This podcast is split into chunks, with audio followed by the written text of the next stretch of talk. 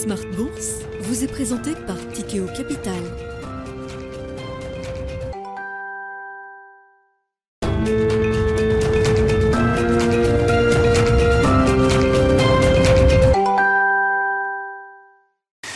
C'est reparti pour Smart Bourse, votre double dose quotidienne de marché en direct sur Bismart. Chaque jour à la mi-journée, 12h30, 13h. Et en fin d'après-midi, la grande édition pendant une heure à partir de 17h en direct, rediffusée à 20h sur Bismart TV.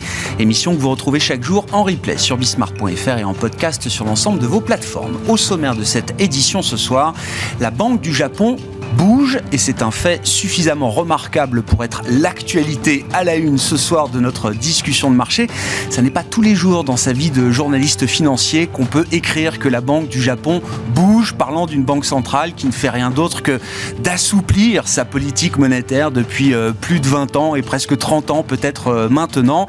La décision de la Banque du Japon euh, la nuit dernière est un peu différente. C'est un bouger qui a provoqué une réaction de marché assez spectaculaire, il faut le noter, puisque la Banque du Japon va autoriser désormais une bande de fluctuation plus large pour ses taux longs et notamment ses taux 10 ans autour de 0, de moins 0,5 à plus 0,5. Le pricing de marché a été euh, immédiat puisqu'on a vu le 10 ans japonais euh, s'élever jusqu'à plus 40 points de base et un peu euh, au-delà. Et puis surtout, un mouvement spectaculaire sur le yen qui s'est apprécié de 3,5% contre dollar. On parle d'une des devises les plus liquides au monde et donc cette décision de la Banque du euh, Japon ouvre un certain nombre euh, d'interrogations, voire de spéculations pour la suite, sachant que le gouverneur historique depuis euh, plusieurs mandats maintenant, Haruhiko Kuroda, prendra la fin de ses fonctions, quittera ses fonctions au cours du premier trimestre 2023. Le sujet japonais sera donc à la une de Planète Marché dans un instant. Nous évoquerons évidemment cette fin d'année sur les marchés et les grandes idées directrices en matière de stratégie d'investissement pour 2023. 2023. Et puis dans le dernier quart d'heure, le quart d'heure thématique, ce sera justement l'occasion de revenir sur le palmarès des grandes thématiques d'investissement telles qu'elles sont analysées par la financière Galilée qui euh, analyse et décrypte euh, les tendances et euh, la valeur de 25 grandes thématiques d'investissement sur les marchés à travers l'outil propriétaire de la financière Galilée, le codex des thématiques. Et Ronnie Michali, le président de la financière Galilée, sera avec nous à 17h45 au plateau pour redresser le grand palmarès 2022 des thématiques d'investissement.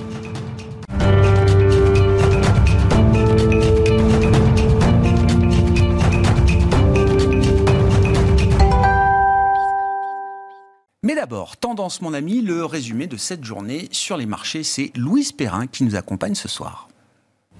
C'est un léger retour à la baisse pour la Bourse de Paris après l'annonce inattendue de la Banque du Japon d'un ajustement de sa politique monétaire. En effet, la BOJ a assoupli ses instruments monétaires en élargissant à 0,5% la fourchette de fluctuation tolérée sur les rendements, le rendement des emprunts d'État à 10 ans.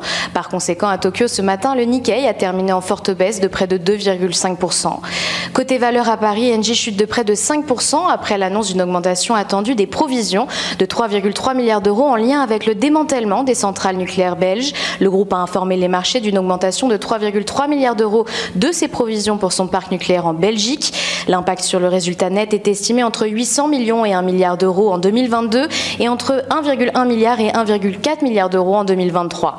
Dans le reste de l'actualité, Elior gagne 8,19% après avoir annoncé le projet d'acquisition du pôle multiservice de son principal actionnaire de Richebourg qui cède 3,12%. Au terme de cette opération, le groupe de Richebourg détiendra 40 38,4% du capital d'Elior. À noter que Daniel de Richebourg sera nommé PDG d'Elior pour une durée de 4 ans. En Allemagne, les prix à la production ont baissé pour le deuxième mois consécutif en novembre, avec 28,2% sur un an contre 31,1% attendu. Un chiffre qui s'explique notamment par le recul des coûts du gaz naturel et de l'électricité, ce qui confirme les signes de décélération de l'inflation. Selon Destatis, les prix de l'énergie ont reculé de 9,6% par rapport au mois d'octobre. Et puis du côté des indicateurs, toujours on attend demain les chiffres de la confiance des consommateurs pour ce mois de décembre en Allemagne et aux États-Unis. Tendance, mon ami, chaque soir à 17h et Louise Perrin nous accompagnait ce soir dans Smart Bourse sur Bismart.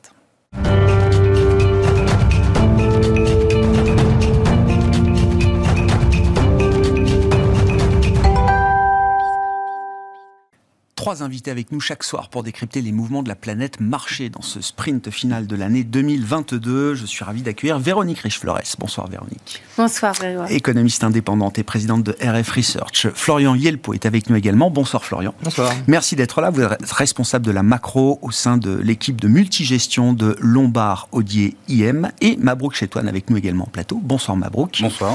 Euh, vous êtes responsable de la stratégie marché globaux chez Natixis IM. La Banque du Japon bouge. Je le disais, Véronique, c'est pas tous les jours qu'on peut écrire que la Banque du Japon bouge dans un sens différent de celui d'un assouplissement monétaire supplémentaire. Puisque quand on regarde la réaction de marché sur les taux euh, 10 ans euh, japonais, sur le yen, price action est plutôt dans l'idée d'un durcissement. C'est dur de parler d'un durcissement monétaire quand on parle de la Banque du Japon, mais en tout cas, c'est un bouger un peu différent euh, de ceux dont on a l'habitude de la part de la Banque du Japon. Incontestablement, puisque effectivement, la Banque du Japon cède finalement hein, à certaines pressions et à cet environnement inflationniste qui, euh, qui sans doute commence à poser question aussi au Japon. Et, euh, donc, elle élargit les bornes de fluctuation de 50 points de base au-dessus en dessous. Donc, ça veut dire que les taux longs à 10 ans peuvent monter jusqu'à 50 points de base, qu'ils n'ont pas manqué de faire, comme vous le rappeliez, dès le début, euh, immédiatement à l'annonce. Euh, alors, est-ce une surprise incontestablement aujourd'hui Oui. Maintenant, il était extrêmement difficile d'imaginer que la Banque du Japon échappe à un changement de politique monétaire dans l'environnement dans lequel on est. Euh, tout le monde suspectait que finalement ce serait une grande surprise, qu'elle ne préviendrait personne et que ça viendrait, voilà, comme ce matin. Donc ouais. la surprise est là. Euh, maintenant, euh, c'est vrai que ces dernières semaines, enfin c'est un peu plus ces deux derniers mois, disons, les marchés étaient plutôt dans une logique. On a des banques centrales qui vont ralentir la hausse des taux d'intérêt aux États-Unis, peut-être même en zone euro. Et alors même si ceci a été un petit peu, euh, si ces hypothèses ont été un petit peu secouées, et dans cette hypothèse-là, il y avait peut-être une chance que finalement la Banque du Japon n'ait même pas besoin de bouger. En fait, elle sûr. pouvait peut-être passer Bien à sûr. travers les mailles du On se projetait, si elle faisait rien cette fin d'année, on se projetait en février, mars, et peut-être là on aurait eu des signaux d'assouplissement ailleurs, ce qui fait qu'elle pouvait ne rien faire. Bon, en l'occurrence c'est plus compliqué. Je pense qu'effectivement euh, la Banque du Japon a du mal à supporter un yen aussi faible qu'il l'a été. Euh, le yen jusqu'à 150 hein, quasiment, hein, 150 les importations, on a quand même une inflation, y compris des, des composantes sous-jacentes et mmh. des, des, croissances de salaire qui sont euh, voilà, qui, qui, peuvent laisser penser qu'il y a quand même plus d'inflation que traditionnellement dans ce pays et que euh, par ailleurs la faiblesse du yen n'est pas aussi bénéfique que ça. Mmh. Finalement, elle a été tellement, le yen a tellement baissé que ça a un impact aussi sur la région et on sait que c'est une région où les imbrications commerciales font que les fortes variations de taux de change sont quand même souvent euh, créent souvent des effets boomerang et euh, donc il y a peut-être un petit peu de ça il y a euh, mais surtout je pense de renchérissement dans un contexte où les prix des matières premières restent élevés hein. mmh. on a eu finalement euh, une belle décrue tout au long de l'année des prix des matières premières et puis ces derniers mois ça, ça se tend le pétrole est encore à 80 alors le Brent à 80 dollars et le risque c'est peut-être qu'on ait une petite impulsion à la hausse compte tenu des espoirs d'ouverture, de réouverture de la Chine, etc. Donc, bon, euh, voilà, la question, est-ce que maintenant ils vont passer à l'acte? Est-ce qu'à horizon 2023, on aura euh, quelques dixièmes de points de base de, de variation des taux, euh, des taux directeurs? Je pense. En tout cas, c'est dans nos prévisions, effectivement. Mais c'est vrai que nous, on a des anticipations sur la Fed et la BCE qui sont un petit peu au-dessus du consensus. Donc, forcément, ah, oui. à un moment donné, on a... En cohérence, c'est logique qu'on sorte voilà, des taux directeurs négatifs toujours au Japon. Oui, hein. Voilà, et donc on revient à 0,1. Donc c'est bien une décision qui va dans le sens, alors j'allais dire d'une moindre accommodation monétaire. Euh, oui. Il faut pas se leurrer parce que Kuroda nous dit c'est pas une hausse de taux, euh, oui. en fait, c'est un ajustement technique quoi. Mais, euh, mais, ouais. mais, mais oui. c'est bien une décision qui ouvre la voie à un possible ajustement des taux l'avait dit d'ailleurs, il nous avait dit le jour où on élargira les bandes, ce sera un signal fort. Donc là, il nous dit bon, on ouvre les bandes, mais c'est pas un signal du tout. Bon, non, oui, c'est un signal incontestablement, et je pense que euh, ça annonce des changements graduels, mais des changements dans la direction d'une hausse possible des taux d'intérêt. À ce stade, c'est une mesure officiellement destinée à renforcer la soutenabilité de la politique d'assouplissement monétaire au Japon. Hum. Il y a un risque inflationniste aujourd'hui au Japon, euh, Mabrouk? Le problème, c'est que quand on est dans une économie où on a structurellement connu depuis maintenant plusieurs décennies une inflation extrêmement basse, voire même des, épisodes de déflation, hein, dont on sait tous qu'ils sont euh, très dangereux pour une économie, avoir un petit peu plus d'inflation, euh, Véronique parlait effectivement de l'inflation sous-jacente, quand on purge des composantes volatiles qui talonnent les 2%, au fond, c'est pas dramatique. C'est d'autant moins dramatique finalement quand on sait que le ratio euh, dette sur PIB qui atteint des sommets absolument pharaoniques euh, au Japon, finalement aurait peut-être besoin d'un petit peu d'inflation finalement pour pouvoir diminuer. Maintenant, la question qui se pose au-delà du mouvement, au-delà de la surprise, finalement, la surprise n'est pas vraiment une surprise puisque c'est toujours comme ça que la BOJ intervient. Euh, le, le l'idée d'une forward guidance, etc ils l'ont jamais appliqué et les interventions sur le marché d'échange qu'on a connu au mois de septembre mm. étaient également dans ce registre, dans ce registre-là exactement.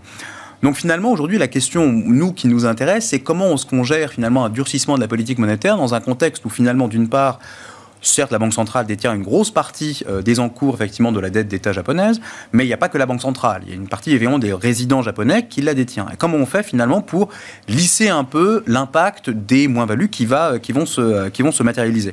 D'autant plus que ces, ces, détenants, enfin, ces détenteurs de dettes de dette japonaises sont des retraités, principalement. Donc euh, là, finalement, ça va poser un petit problème qu'il va falloir effectivement traiter de nouveau. Donc, est-ce qu'on va pouvoir aller très loin dans le durcissement de la politique monétaire? Est-ce qu'on va pouvoir effectivement, est-ce qu'on va devoir euh, faire intervenir l'État, ce qui serait évidemment contre-productif par ailleurs? Donc, bref, donc en gros, cette remontée des taux d'intérêt, enfin, cette normalisation, ce début de normalisation des taux d'intérêt au Japon, une bonne chose, peut-être. en tout cas, on verra. On s'aligne finalement sur un cosme où on avait quelques doutes.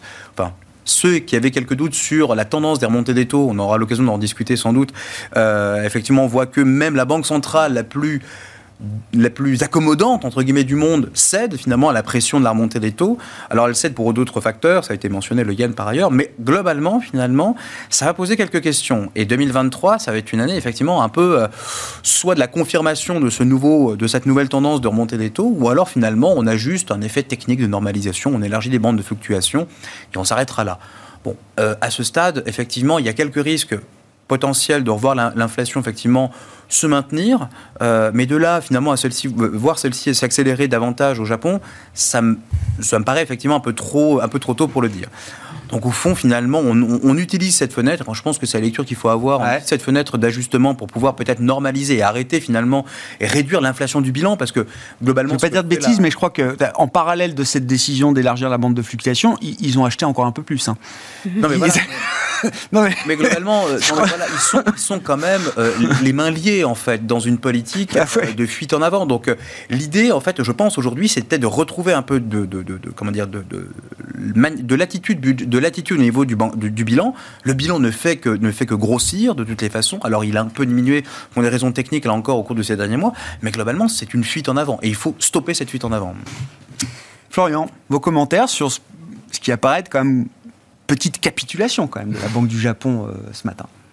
Euh, je, pense que le Japon n'a pas vraiment le même problème d'inflation qu'on peut trouver en Europe ou aux États-Unis, au sens où euh, la dépense fiscale qui a été mise sur la table au moment de 2020 et 2021 est, pas, quasiment, je dirais, un quart de ce qui a été fait aux États-Unis euh, et notamment en Grande-Bretagne. Donc on est loin d'avoir une véritable inflation par la demande. Maintenant, ce qui fait beaucoup du price action, de, l'évolution mmh. des cours d'échange, aujourd'hui, c'est la politique monétaire. C'est-à-dire qu'au moment où la Fed commence à montrer un peu de modération et que la BCE commence à devenir agressive, on voit l'euro qui se met à monter euh, de la même façon que euh, le, la, situation sur le yen était relativement la même. Donc il faut être capable de relâcher un petit peu de pression pour laisser le yen s'apprécier parce que, mine de rien, ils ont importé beaucoup d'inflation. Donc au bout d'un moment, euh, inflation énergétique plus inflation importée par l'échange, ça devient vite un petit peu... Oui, ça fait 7 mois que l'inflation est au-dessus de la cible au Japon. Hein. Oui. Après, c'est une banque qui cherche l'inflation. Hein. Ça fait des années qu'ils tentent d'obtenir avec les QE1, QE2, QE3, QQE. le, nombre d'acronymes qui ont été déployés, euh, il, est, il, est, Plus toutes les flèches euh, tirées euh, par les gouvernements. c'est pas faux. Après, si j'ose, sur, sur la partie purement obligataire, à ce stade, euh, c'est plus un problème de trader qu'un problème de portfolio manager. C'est-à-dire que oui, on a eu un gros, un, gros assèchement pardon, de liquidité euh, euh, au cours de la nuit, l'order book s'est vidé, euh, c'est une évidence. Euh, on a vite tapé les bandes en fait parce que simplement, ben, et, voilà, une partie, une partie de l'order book s'est retirée quasiment instantanément, enfin instantanément, disons très rapidement. Mmh. malheureusement pour ceux qui ne sont pas retirés instantanément, ça c'est un, premier, un premier élément. Maintenant, si on regarde la performance des obligations depuis le début de l'année au Japon, enfin en Europe, aux États-Unis, on est à moins 15. Euh, au Japon, on est à moins 2. Euh. Pour montrer quand même jusqu'où la Banque du Japon est allée dans l'emprise qu'elle a aujourd'hui sur son marché obligataire, pour la première fois de l'histoire, au mois d'octobre, il y a eu quatre journées, quatre séances consécutives où aucune obligation japonaise cash n'a été traitée. On parle d'un marché de 10, 15 mmh. trillions de dollars peut-être. Oui, c'est clair. Ça, c'est un problème de liquidité, encore une fois. C'est un problème de, c'est plus un problème de trader qu'un problème de ah manager. Un portfolio manager, aujourd'hui, il est capable d'acheter des futurs sur ces obligations-là, il sera servi, il sera exposé à l'évolution du prix de ces obligations-là. Il faut bien distinguer ces deux problématiques. On a toujours dans, nos books euh, une exposition euh, à, ces obligations-là, et en fait, cette année, ben, on est extrêmement content de les avoir dans le monde des marchés globaux, on peut imaginer quand même, parce que euh, effectivement, le mouvement, le bouger de la, de la, de la Banque du Japon est, est, marginal, mais on sait quand même que c'est une banque centrale qui pourvoit encore énormément de liquidités euh, au marché japonais, mais au marché globaux. Mm. Euh, on a vu quand même par mimétisme des taux longs remonter un peu partout. Alors il y a beaucoup d'effets qui s'entremêlent aujourd'hui, mais sur la séance du jour, on peut imaginer que c'est quand même la Banque du Japon qui, qui donne l'étincelle. Et puis sur le yen, mm-hmm devise la plus liquide au monde, une des devises les plus liquides au, monde, où s'accumulent des positions de carry euh, spectaculaires. Mhm. Pour les marchés globaux, ça peut avoir des impacts et des conséquences, ce bouger de la Banque du Japon? Alors, je, tire ça de l'une des discussions avec mes collègues. Euh, je ne suis pas un spécialiste de la question, mais ce qui se passe également, c'est qu'il y a un arbitrage qui se met en place entre la détention d'obligations japonaises et la détention d'obligations étrangères hedgées en yens. Et du coup, quand on commence à faire monter le taux, les taux sur les obligations japonaises, on, leur, enfin, on, rend, on, les rend plus attractifs, pardon, euh, et au contraire, on diminue l'attractivité. Alors, euh, les porteurs d'obligations au Japon portent pas mal d'obligations australiennes. On a vu les taux australiens bouger quasiment avec un, un fort mimétisme hein, de mémoire, 14-15 points de base sur la, sur le, sur la séance, euh, ce qui est quand même assez, assez impressionnant. Et euh, on m'a fait savoir également qu'ils euh, détiennent aux, alentours de 12% de dettes euh, françaises, d'OAT.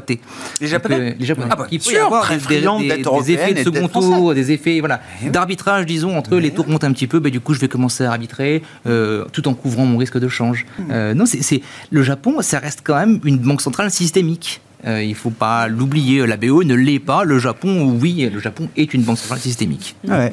D'accord avec ça, Véronique, je vous vois euh, acquiescer. Est-ce que dans la, zone asiatique, alors le Japon n'est pas un pays émergent, mais il y a beaucoup de, pays euh, émergents autour du, Japon, dans la zone asiatique, ça soulage un peu de voir le yen arrêter de baisser comme il a pu baisser euh, tout au long de cette année. Le yen a dû perdre, je sais pas, 30-40% mm. face au dollar euh, cette année. Ça devrait soulager. Ça devrait soulager. Ça devrait soulager, effectivement. Euh, parce que, oui, les, les, pays voisins ont beaucoup souffert, la Corée, etc. c'est des, pays, quand même, où la, la, la compétition est très rude, hein, et où les, les, les, marges, le maintien des marges est, souvent... donc, ça devrait le faire. Après, dans la lecture plus globale, je pense que euh, quand même la Banque du Japon a été regardée depuis combien d'années? Même, même aux États-Unis, finalement, je me rappelle de, je crois que c'était Janet Yellen qui nous disait euh, on analyse ce qui a été fait au Japon. Alors c'était dans un contexte inverse. Hein, c'est un cas d'école, quoi. Euh, mais c'était le cas d'école qui avait X années d'avance, etc. Personne n'aurait imaginé ou n'imagine d'ailleurs tout la japonisation de l'Europe puisse sortir de sa déflation chronique structurelle liée au vieillissement à tout un tas de choses. Donc c'est quand même un, laboratoire qu'on observe de et, c'est vrai que ça peut donner de l'importance ou euh, euh, en tout cas interroger davantage sur ce mouvement de la Banque centrale en disant bah, si même eux, ils arrivent à bouger, c'est qu'il y a quand même plus potentiellement plus d'inflation dans le tuyau. Après, on verra bien. Mais je pense que ça joue effectivement par ramification avec ce. Euh, compte tenu de, de, de ce qu'on a regardé, observé dans du Japon et du modèle que ça a pu représenter ces dernières années. Donc, même si la Banque du euh, Japon euh, doit s'ajuster à ces pressions inflationnistes, euh, Mabrouk, ça justifie que la Banque Centrale Européenne soit aussi méchante quand je dis méchante, je m'explique. C'est pas les 50 points de base délivrés la semaine dernière qui sont agressifs. C'est la manière dont Christine Lagarde s'est emparée de la communication à la tête de la BCE pour signaler, peut y voir un signal politique, signaler qu'il y aura encore du 50 points de base, pas une fois, sans doute deux fois, et peut-être même encore trois fois, au début de l'année 2023. Multiple times. Multiple times. Alors, euh, avait-elle besoin d'être aussi méchante euh, pour reprendre Agressive, agressive. C'est pour reprendre J'assume le mot méchant, mais à mon sens, et, euh, et, alors on peut encore débattre, mais la décision a été prise de remonter de 50 points de base effectivement son taux, le taux d'intérêt directeur. Euh, compte tenu effectivement des tensions inflationnistes qui règnent encore en zone euro, qui sont très fortes, 75 points de base aurait été de bon ton. Ah, et même si globalement la Fed a décidé euh, de, ne faire que 50 points de base, il n'est pas entre guillemets euh, absurde de voir une banque centrale piloter sa politique monétaire en fonction de, des tensions inflationnistes qui règnent au sein de sa zone. Et en fonction aussi également, il faut quand même le rappeler, on a un euro qui était un petit peu faible, remettre effectivement un peu plus taux d'intérêt directeur à ce stade n'aurait pas été finalement une, mauvaise décision. Donc finalement, pour moi, la, surprise ne vient pas vient également de la communication. Je vais je, vais commenter dans quelques secondes, mais vient surtout de la décision. Alors bon, le, le, QT, hein, on va évacuer le, sujet tout de suite. Il est homéopathique. Il hein, faut dire clairement les Réduction du bilan, ça commence en mars, on à va, dose très graduelle. voilà. Donc, et on s'ajuste à partir de juillet. 15 milliards à partir du mois de mars. Euh, c'est ça, 15 milliards à partir du mois de mars.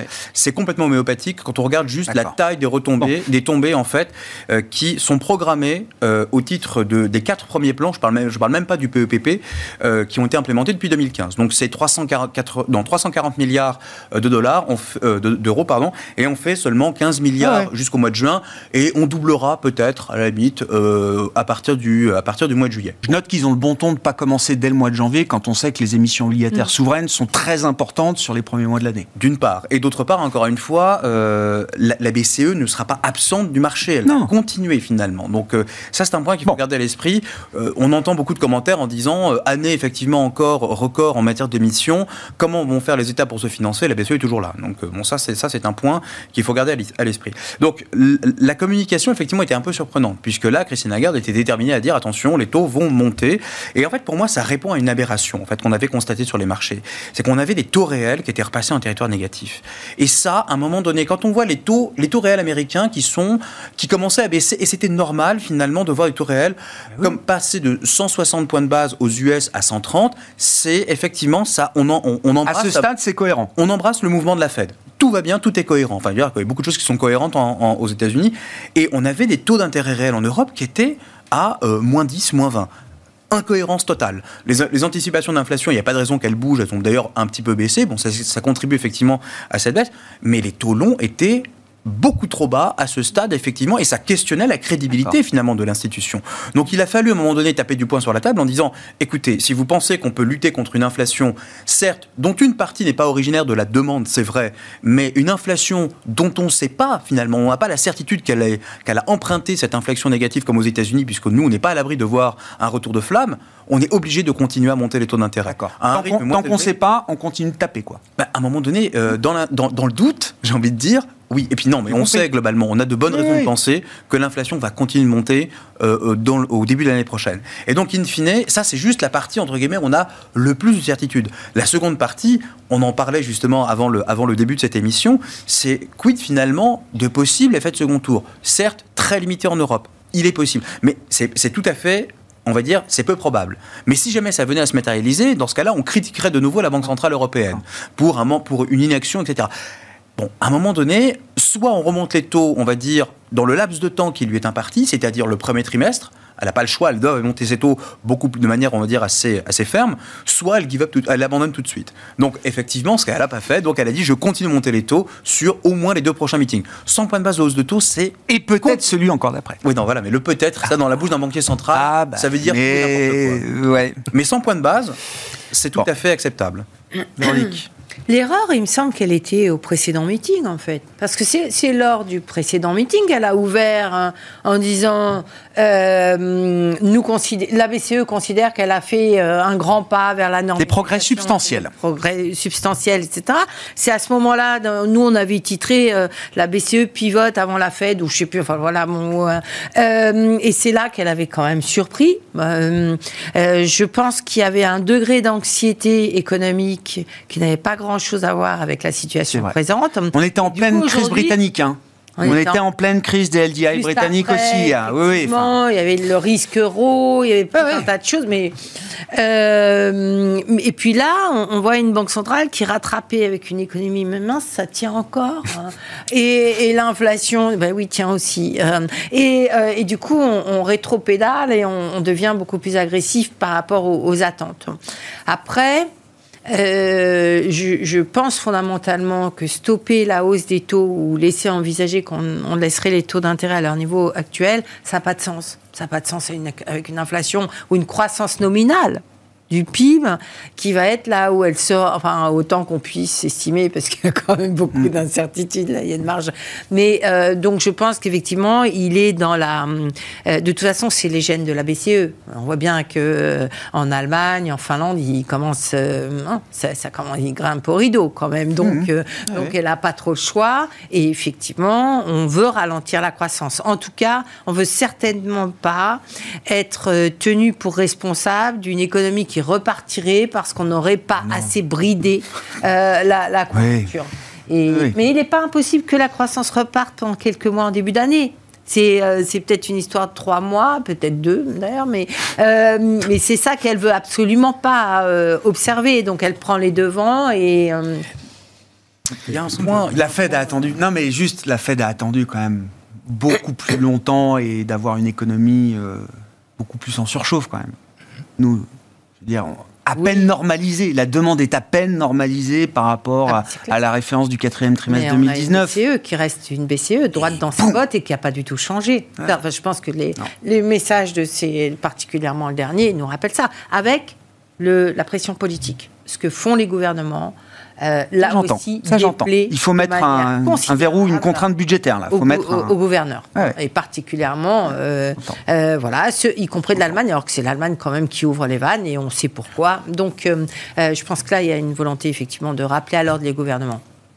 Florian, donc sur la Banque Centrale Européenne, on se retrouve dans une situation où, je parle de la séquence début 2023, la BCE va être plus hawkish, plus agressive que la Fed?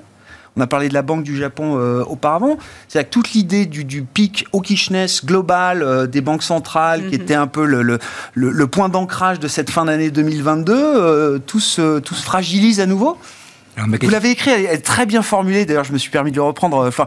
la BCE avait besoin de son Jackson Hole moment. Voilà, c'est ça. La, BCE s'est payé son Jackson Hole moment, c'est-à-dire le moment où, où Powell avait annoncé qu'il était là pour détruire l'inflation et pour ne faire que ça et rien d'autre que ça. C'était un moment assez fort, euh, politiquement, politiquement parlant. Euh, comment on fait ça? Euh, Juste pour revenir sur ce que disait de, Mabrouk, qui est, très juste, c'est la, mécanique, en tout cas telle qu'on la comprend, c'est celle des taux réels. Hein, encore une fois, c'est que on monte les taux courts en espérant que les taux réels plus longs se mettent à monter. Alors aux États-Unis, ils, sont, ils ont atteint à peu près, on va dire 140, 150 points de base. C'est juste en dessous de la croissance réelle potentielle. Donc quelque part, c'est ce qui fait que les, tous les projets d'investissement combinés à long mmh. terme, ils devraient à peu près avoir, euh, on va dire, 2% de, rendement euh, à long terme réel. Et on met les taux réels juste à peu près au même niveau pour les rendre bah, plus rentables, tout simplement, ralentir l'investissement et ralentir l'économie profondément. C'est comme ça que ça fonctionne de ce qu'on en comprend. Euh, la BCE ne l'avait pas encore fait. La BCE, effectivement, elle a été prudente avec la crise du LDI en Grande-Bretagne. on a revu des taux, on a vu des taux réels positifs, mmh. puis on est revenu sur des taux réels négatifs. et comme on le disait tous, euh, euh, ça n'a aucun sens vis-à-vis de l'inflation corps et l'inflation headline, l'inflation globale à laquelle on est, on est confronté. On a besoin d'avoir un taux réel à peu près en ligne avec la croissance de long terme. C'est quoi une croissance de long terme? C'est 0,5% à peu près, euh, selon euh, les, le FMI. On, peut débattre à ce sujet-là, mais on, est très proche. Quoi. On est exactement au, bon endroit. Il faut juste maintenir ce niveau-là euh, suffisamment longtemps pour ben, détruire l'investissement, détruire l'économie progressivement Donc on va casser un cycle d'investissement qu'on n'a jamais eu en Europe. Non mais c'est la médecine pour l'instant qu'on connaisse à ce stade-là. J'entends bien on ne peut pas réfléchir autrement qu'avec euh, ces outils de banque centrale euh, qui paraissent assez rustiques. Hein. C'est peut-être pire que ça, c'est qu'en plus, comme on en a déjà parlé, euh, comme en 81, la plupart des gouvernements ont commencé à déployer, à penser à des plans de relance pour protéger les, pour protéger les consommateurs de leurs pays respectifs. Comme Reagan avait déployé un plan de 300 milliards, un républicain dans les années 80 déployait un plan de relance en plein resserrement monétaire.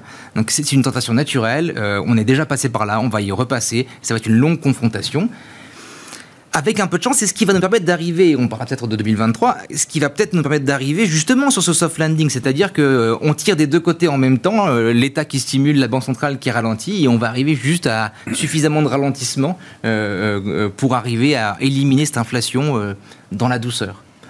On n'a jamais réussi à faire ça historiquement. Alors, le, le, point le plus important, c'est qu'il y a des buffers, il y a des, il y a des espèces d'amortisseurs en fait qui existent de part et d'autre de l'Atlantique, qui font qu'aujourd'hui les banquiers centraux se rendent compte que la situation n'est pas si catastrophique que ça sur le plan du cycle. Et en fait, on a tous acheté à un moment donné, en tout cas le marché le premier, la récession, la récession, expliquant effectivement la décrue des taux. Erreur, effectivement, de nouveau, euh, il y a récession pas si forte en tout cas et pas si catastrophique euh, que l'on entend, y compris en Europe. En Europe, effectivement, alors le problème qu'on a, c'est que de nouveau l'Allemagne se lance dans un plan de soutien à son économie qui est assez, euh, assez, assez substantiel, mais solo. C'est-à-dire qu'en gros, on sait bien que les plans qui fonctionnent, c'est les plans coordonnés. À l'échelle européenne, ça, ça produit un effet maximal.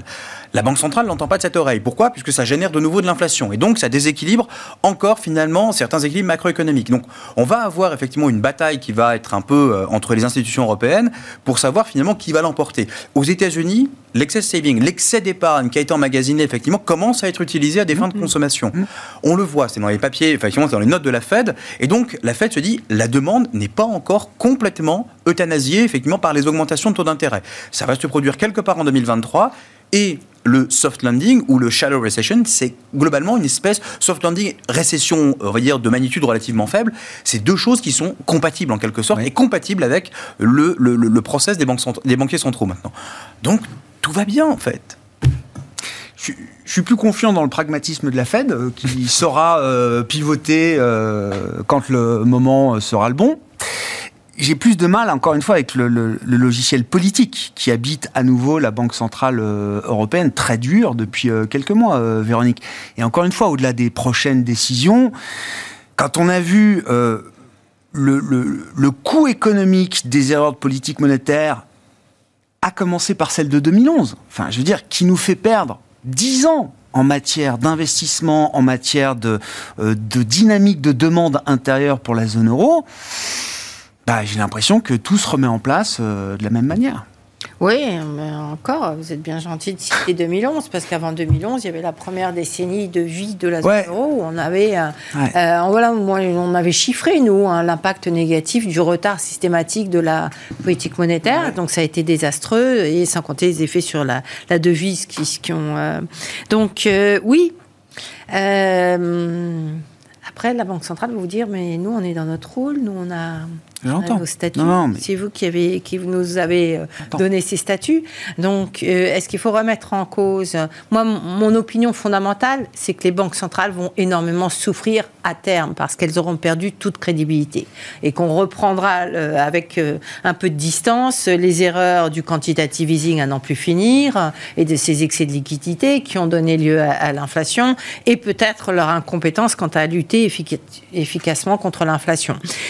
donc, et, donc les banques centrales, euh, mais ce sera plus tard qu'on mettra en, question euh, sans doute leur influence, leur importance, le pouvoir, la concentration du pouvoir qu'elles ont.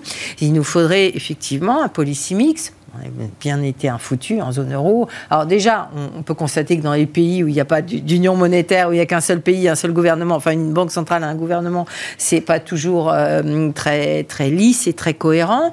Mais là, en zone euro, c'est un exercice. Effectivement, je pense que c'est là, ça a toujours été la faiblesse de cette union monétaire, mhm.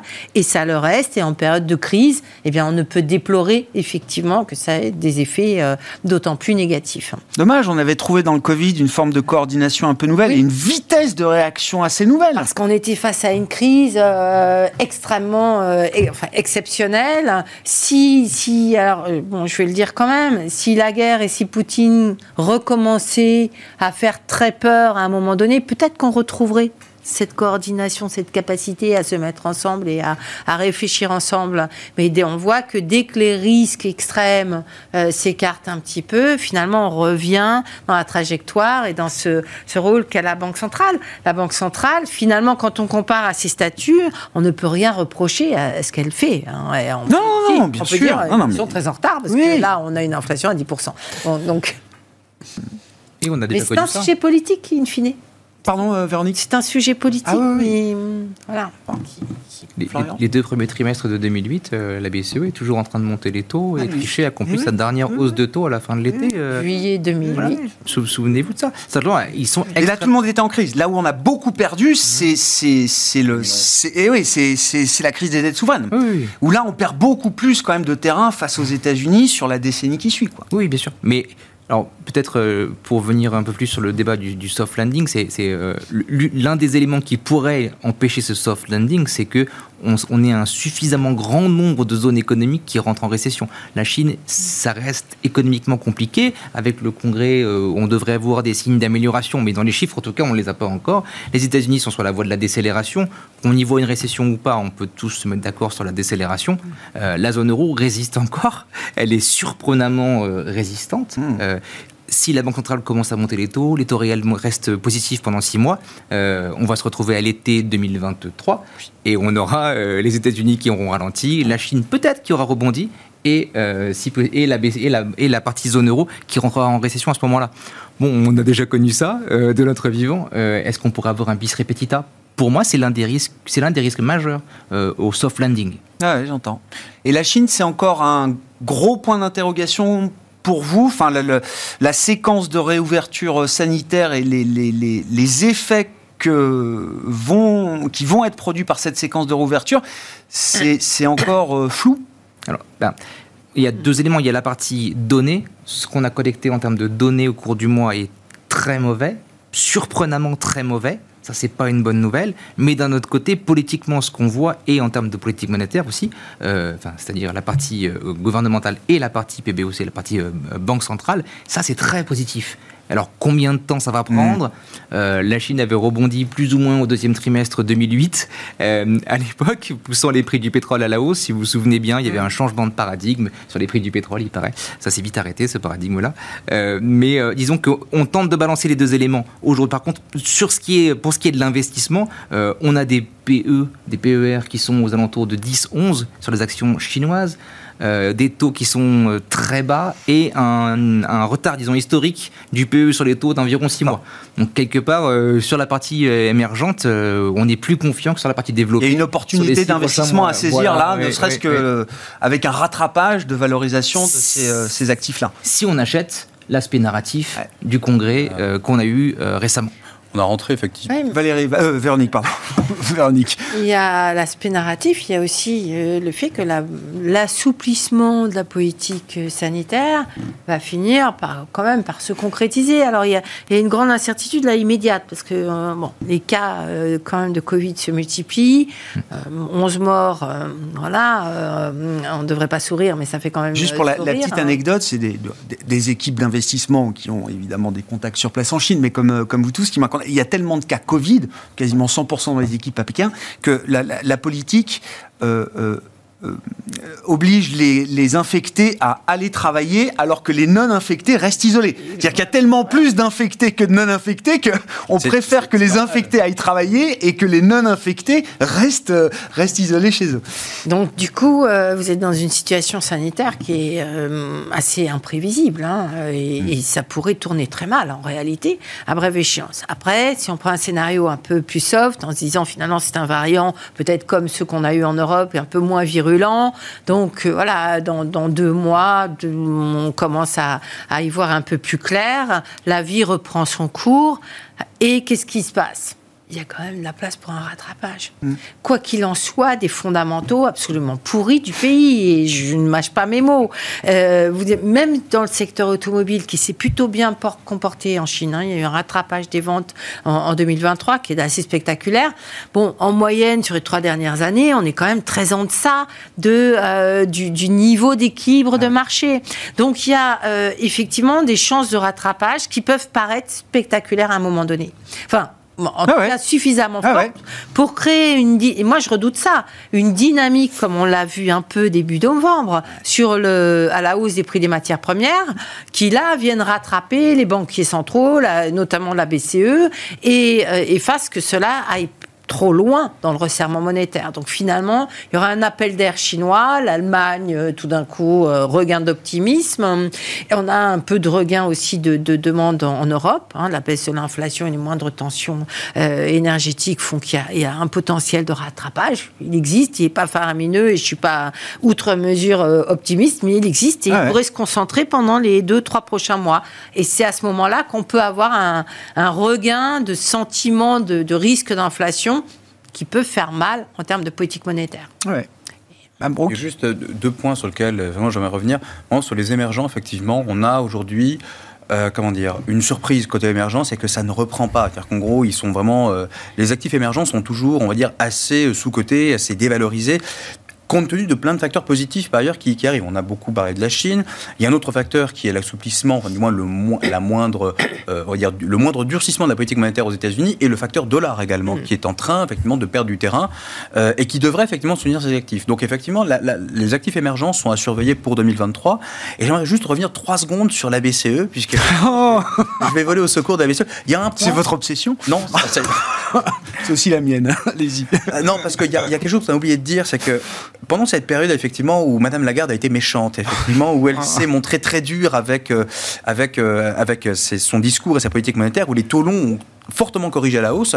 Il y a quelque chose qui n'a par ailleurs pas bougé, on a très peu, c'est l'écart entre le taux allemand et le taux italien. C'est quand même formidable de dire qu'effectivement, il y a un outil qui est sous silence parce que jamais utilisé, qui s'appelle le TPI, qui est une arme de destruction massive, effectivement, qui consiste à dire que si jamais il y a de la pression, effectivement, on intervient. Et ça, c'est un des enseignements. Il ne faut pas oublier que la Banque Centrale Européenne est une banque centrale jeune. Même si elle bénéficie de l'expérience des, banques centrales nationales, elle est toute jeune dans son, euh, dans son, euh, dans son exercice. Et c'est d'autant plus difficile de coordonner, effectivement, une zone, une union monétaire qui est si peu, on va dire, homogène. Hmm. Donc c'est très compliqué, effectivement. Et elle dispose, malgré tout, d'outils qui lui permettraient, effectivement, d'intervenir en cas d'évolution adverse. On ne le souhaite pas, évidemment. Mais, euh, et puis, il n'est pas de, non plus, comment dire, c'est pas dans son but également de créer des tensions de manière endogène. Non, je non, non, je suis d'accord, je suis d'accord, parce que ces tensions, elles sont apparues violemment depuis la semaine dernière. Hein. Oui, elles sont apparues violemment depuis ah la semaine dernière, mais c'est bien qu'en fait le marché a conclu finalement à la dissipation de ces tensions. Et c'est là finalement qu'il y avait une erreur peut-être en matière d'analyse de, la politique mmh. monétaire concernant la BCE.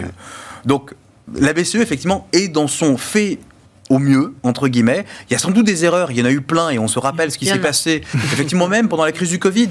Christine Lagarde qui décrète, enfin qui déclare, par je ne suis pas là pour sauver les spreads de crédit. Erreur, erreur évidemment. Mhm. Vite fait rattraper. Bah oui. Elle ne le redirait pas aujourd'hui, j'imagine. Bah mais euh, Learning by depuis la semaine dernière, ça s'écarte quand même. Ça s'écarte. Oui, mais non, ça se normalise. Ça se normalise. Euh, en matière d'investissement, alors j'ai trouvé il y a une bonne référence de marché, je trouve, sur du euh, monétaire américain. Euh, à un an, on a un T-bills américain novembre 2023 qui procure 4,65% de rendement. Je me mets dans la tête d'un investisseur dollar, bien sûr, je mets l'effet de change de côté. Ça paraît déjà très intéressant. Est-ce qu'il y a mieux? Eh bien, euh, ça dépend du scénario pour 2023, bah. j'ai envie de dire. Euh, si euh, on ça a l'air à toute épreuve quand même, le, novembre 2023 monétaire US.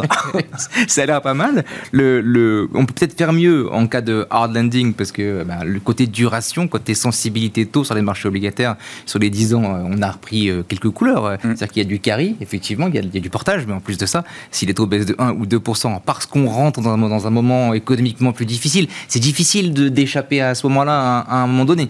On imagine difficilement, en tout cas, que 2023, qu'on puisse traverser l'année sans qu'il y ait au moins un ou deux trimestres où on se fasse au moins un petit peu peur. Euh, pour nous, la duration, ça, ça va commencer à payer, mais on n'a pas encore commencé à racheter ça pour l'instant. Pour l'instant, on a redéployé du cash, euh, on a plutôt suivi le sentiment du marché, c'est-à-dire qu'on est plutôt du côté des actions, plutôt du côté ah, des spreads de crédit pour le moment. On a encore 30% de cash dans, nos solutions, donc c'est pas non plus. vous n'êtes pas dans le euh, mantra bonds back, parce qu'on n'entend que ça, hein, obligataire.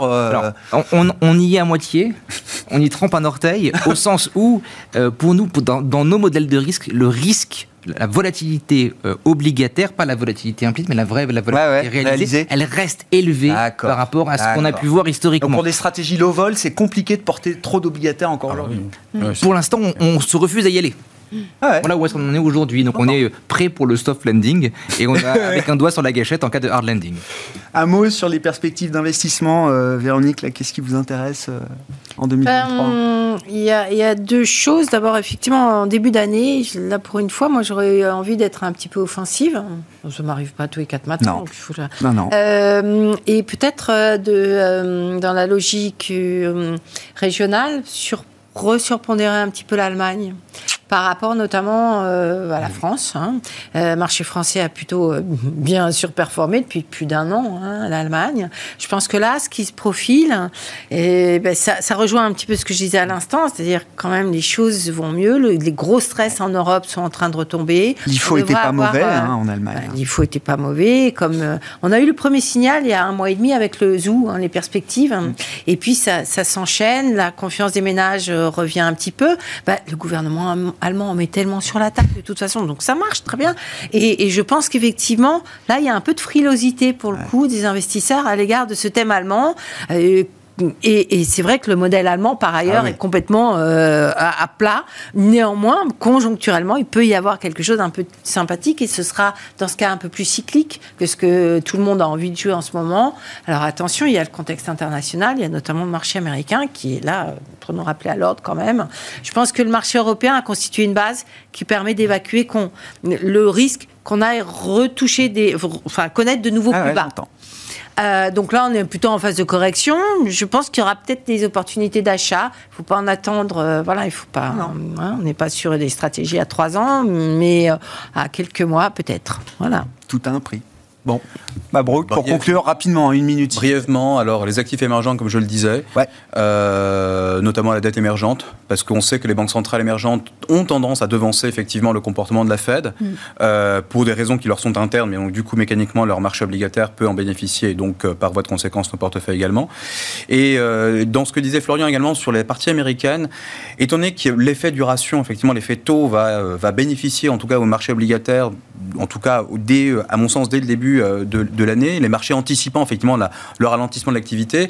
Par effet de cascade, là aussi, le, le crédit. Le crédit court, effectivement, donc la dette d'entreprise, là aussi, va bénéficier de cet effet duration. Et on reviendra, il faut bien séquencer l'année 2023 en ah plusieurs phases, euh, dans un deuxième temps, effectivement, euh, sur le marché des actions. Mais d'abord, effectivement, le bond back, oui, c'est vrai qu'on on a tendance à, l'entendre un peu partout. C'est ce qu'on joue, mais à travers les durations très longues. Pour le moment, les, maturités longues, pardon. D'accord. pour le moment, c'est encore un peu trop tôt de revenir sur une maturité courte, sachant que les banques centrales n'ont pas encore fini. Et oui, c'est pas tout à fait stabilisé. C'est pas fini encore. Voilà, on boucle la discussion euh, avec vous. Merci beaucoup, merci d'avoir été les invités de Planète Marché euh, ce soir. Véronique Riche-Flores, présidente de RF Research, Florian Yelpo, responsable de la macro chez Lombardier IM, et Mabrouk Chetouane, responsable de la stratégie de marché globaux chez Natixis IM.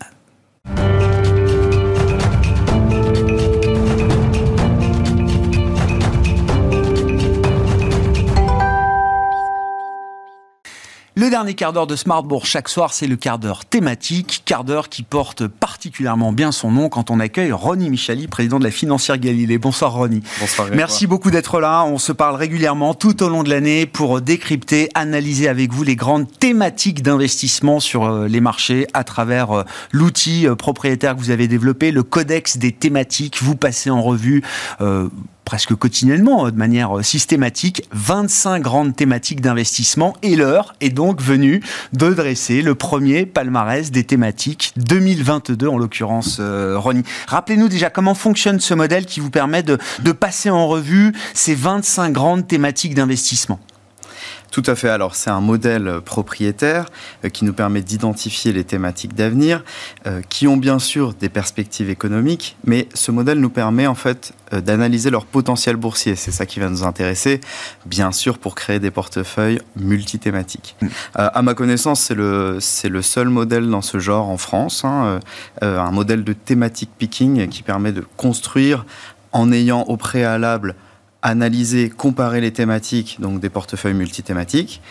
Et puis ces portefeuilles peuvent se décliner euh, en fonds de fonds multithématiques, on en a deux, en fonds actions titres vifs euh, multithématiques, on en a un, en divers mandats en France, au Luxembourg, en Suisse, on en gère de, multiples.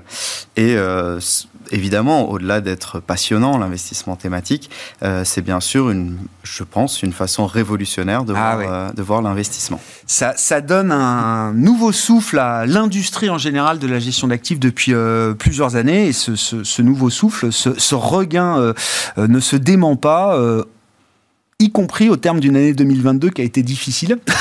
Ah, euh, on il, est l'heure, euh, des coiffants. Eh il est l'heure de dresser donc le, le, palmarès de ces grandes euh, thématiques. Alors vous nous proposez, euh, bah, c'est très bien, hein, les, les, les, gagnants et les perdants sous forme d'un top 3 et d'un flop 3. Quel, quels sont les enseignements que vous retirez de cette photo finish de l'année 2022 exact, Exactement. Alors déjà, il faut dire avant toute chose que c'est Franklin Templeton qui dit très bien ça.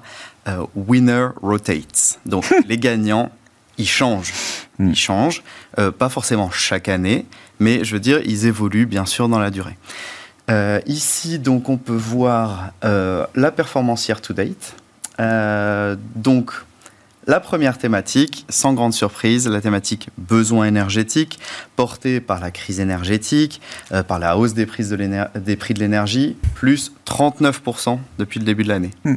Tout en bas, euh, vous pouvez voir en bleu euh, la, thématique cloud et Internet of Things, moins 44% ah depuis le début de l'année. Quel écart, quel grand écart. Donc, euh, je vous laisse faire un petit calcul. Vous avez 84% d'écart entre des investisseurs qui auraient pris la, thématique besoin énergétique et des investisseurs qui auraient pris la, thématique cloud et Internet of Things. Donc, D'où l'intérêt du ah thématique picking. Et une dispersion très très forte. Alors on le voit sur les marchés d'un secteur à l'autre, mais d'une thématique à l'autre, effectivement, on retrouve également ce phénomène de dispersion. Ce qui est assez frappant dans votre tableau, euh, Ronnie, c'est que la seule, la seule thématique qu'on voit dans ce top 3 euh, positive, bah, c'est la thématique besoin euh, énergie. Hein. Quand on reprend le top 3 et le flop 3 des, des thématiques, les, les, les, les meilleures thématiques qui arrivent après les besoins énergétiques, affiche quand même des performances boursières négatives. Négatives, exactement. Il n'y a qu'une seule et unique thématique cette année qui est positive, c'est la thématique besoin énergétique, qui inclut, je précise, Grégoire, parce que toutes les thématiques ne sont pas ESG, ou pas encore en tout cas, euh, qui incluent les énergies fossiles. Il n'y a pas que les énergies fossiles dans la, thématique besoin énergétique, il y a aussi des énergies propres, mais ça inclut bien sûr les énergies mm. fossiles. Euh, la deuxième thématique euh, year to date, c'est recyclage des déchets, donc moins 5,2 on peut dire que ça a bien. Oui, ça tient, ça a tenu. ça a tenu. Par rapport on est à moins 10 sur le CAC et sur les indices européens. Mais vous pouvez remarquer, bien sûr, que euh, les thématiques euh, besoins énergétiques, recyclage des déchets et accès aux soins sont plutôt grises. Mm. Euh, sur la légende, ça veut dire que c'est des thématiques à dominante value. Euh, alors que les thématiques dans le flop 3 sont ah plutôt bleues, donc les thématiques à dominante croissance. Et plus elles sont en croissance, euh, plus elles ont baissé. Alors, j'ai pas mis les, années précédentes, mais en 2021, c'était déjà le cas. La ah. value surperformait la croissance. Ah. Ça fait deux années de suite. Ça fait longtemps qu'on n'a pas vu ça. Ah oui. Et n'avais pas en tête que 2021, au final, avait été aussi une année de surperformance des thématiques value par rapport aux thématiques. Tout à fait. Alors que 2020, c'était beaucoup plus une année croissance. La thématique cloud et Internet of Things, dont on parle euh, parce que c'est la moins bonne de l'année, euh, en 2020, elle fait quand même une performance incroyable de 82%.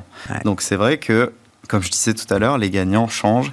Et bien sûr, c'est là l'intérêt de l'outil de sélection de thématiques, du modèle qui va analyser et comparer les thématiques. Qu'est-ce qu'on peut dire des, euh, quelques thématiques hein? Vous venez à peu près euh, tous les mois ou tous les deux mois euh, pour décrypter une thématique spécifique. On va le voir sur le graphique suivant.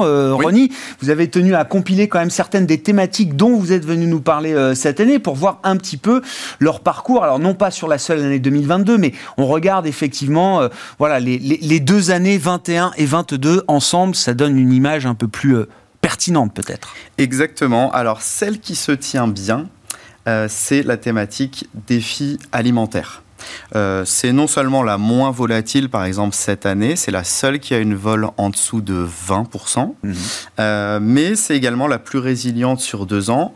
Alors, elle est un peu coupée en deux.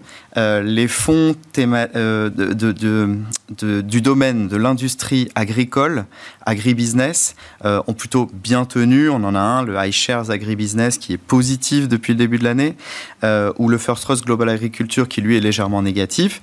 Ça, c'est pour la partie de la thématique qui tient bien, puisque vous savez que les thématiques sont transversales, donc multisectorielles.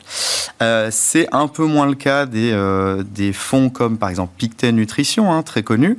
Cette année, il souffre un peu, ce qui n'enlève rien à, à sa qualité, Euh, mais il est, il est à la fois sur l'agriculture, mais aussi la distribution, la chaîne du froid, les compléments alimentaires, etc. Et donc des euh, secteurs au sein de la thématique qui ont un peu moins bien tenu. Globalement, la thématique défi alimentaire, c'est quand même une très bonne thématique fonds de portefeuille. Hmm. Tout comme la thématique en bleu ici sur le graphique, cycle de l'eau. Mm. Euh, cycle de l'eau, on le savait, hein, c'est une thématique euh, euh, qui tient bien, qui est avec des perspectives de croissance, je dirais modérées, raisonnables, mais une volatilité quand même qui est contenue euh, sur, le- sur, les, sur les dernières années. Par contre, alors on a beaucoup plus volatile euh, la thématique énergie propre. Ouais. Alors, on a bien progressé, c'est la thématique en vert sur le graphique, bien progressé après l'élection de Joe Biden, hein, bien sûr. On a à nouveau un pic en, en, en août, Début enfin, juillet-août, Ouais. euh, lorsqu'il été. annonce, bien sûr, son plan pour la transition énergétique. Alors, par contre, il faut avoir euh, la ceinture, bien accrochée, euh, parce que c'est vrai que c'est une thématique assez, assez volatile. Et euh, j'ai mis un exemple de thématique médecine du futur qui, elle, a du mal un petit peu à, s'en sortir depuis deux ans, même suite à la crise sanitaire, hein, quand même. Euh, c'est vrai qu'en bas 100, on arrive à 73, donc on perd euh, à peu près 30%. On parle de boîtes de, de technologie, hein, j'imagine, dans médecine du futur. Oui. C'est de la biotech, c'est de la Medtech, etc. Avec des niveaux de valorisation euh, qui ont dû souffrir euh, Tout à fait. avec la remontée des taux. Thématique extrêmement croissance également, mais surtout thématique qui, qui a du mal en fait à, à, à émerger, sauf pour la partie éventuellement objets médicaux connectés. Bon, en conclusion de tout ça, euh, Ronnie, et je garde en tête cette citation de Franklin Templeton que je ne connaissais pas, Winners Rotate. Euh, quels enseignements on tire effectivement de ce travail d'analyse, euh, encore une fois, sur l'année 2022, mais même en remontant sur l'année euh, 2021 Et quand on se projette sur l'année 2023, quelles sont les thématiques qu'on a envie de privilégier et celles peut-être pour lesquelles on a envie d'être un peu moins présent désormais? Bien sûr. Alors j'ai ramené avec moi dans ma besace un dernier graphique. Euh, alors la thématique besoin énergétique qui est en tête du classement euh, depuis deux ans, euh, c'est paradoxalement la thématique dont les taux de croissance du chiffre d'affaires et des bénéfices par action, respectivement en gris et en bleu, euh, bah, sont les moins importants pour les trois prochaines années. Ça, c'est ce qui est projeté par les Projeté, analystes, hein, c'est ça. exactement. Très bien. Euh, parce que, euh, bien sûr, les anticipations de la baisse des prix des matières premières euh, font que, bien sûr, on va se retrouver potentiellement avec une baisse de la croissance du chiffre d'affaires et des euh, bénéfices par action. Euh, défi alimentaire, accès aux soins, les deux thématiques euh, relativement fonds de portefeuille, euh, avec des, des objectifs de croissance de chiffre d'affaires et des bénéfices par action assez modérés, mais en, en contrepartie, une volatilité un peu plus faible. Et puis, vous avez le top 3, parce que c'est aussi top 3, flop 3, euh, la cybersécurité, avec euh, Ouais. l'essor euh, Ouais. énorme euh, de bien sûr de la protection, de la, des cyberassurances, euh, mais également des attaques informatiques, du phishing, etc., euh, qui bien sûr voient ces bénéfices euh, projetés très. Bien sûr. Vous avez l'éducation aussi, qui a tiré parti de, de la crise Covid, et notamment l'éducation en ligne. hein. Euh, par exemple, une, une- une- une boîte qu'on a vue dans cette thématique, Cool Learn Technology, plus 795% depuis le début de l'année, ou alors plus proche de nous, on a Pearson, hein, qu'on connaît tous, euh, plus 50% Ouais. quand même depuis le début de l'année. Donc c'est vrai que ça, c'est une thématique voilà, où il y a du potentiel, notamment suite à la crise Mm. Covid. Et puis énergie propre, bien sûr, subventionnée, poussée par les gouvernements. Mais ce qu'il faut retenir, euh, Grégoire, et je pense que c'est un peu dans, dans l'air du temps, euh, c'est que lorsqu'on crée un portefeuille en multigestion, on va devoir c'est que c'est un peu comme si on est quand on est sélectionneur de fonds, c'est un peu comme si on est sélectionneur d'une équipe de foot. Mhm. On va devoir euh, prendre des attaquants Ouais. Et des défenseurs. Des attaquants qui vont faire de la perf, créer de la perf, et des défenseurs qui vont stabiliser le portefeuille. Et lorsqu'on est sélectionneur de fonds, on va devoir sélectionner des talents. Mm. Et surtout, il faut qu'ils puissent jouer ensemble. Donc il faut que, il faut que le portefeuille rentre en harmonie. Et, et les sous-jacents du portefeuille, les fonds, ils rentrent en harmonie également. Merci beaucoup pour cet euh, éclairage thématique et cette euh, métaphore footballistique parfaitement dans l'air du temps. Euh, Ronnie Michali avec nous régulièrement donc pour décrypter ces grandes thématiques d'investissement. Ronnie Michali, le président de la financière Galilée, qui était l'invité de notre dernier quart d'heure ce soir dans Smart Bourse sur Bismart. On se retrouve demain à 12h30 en direct.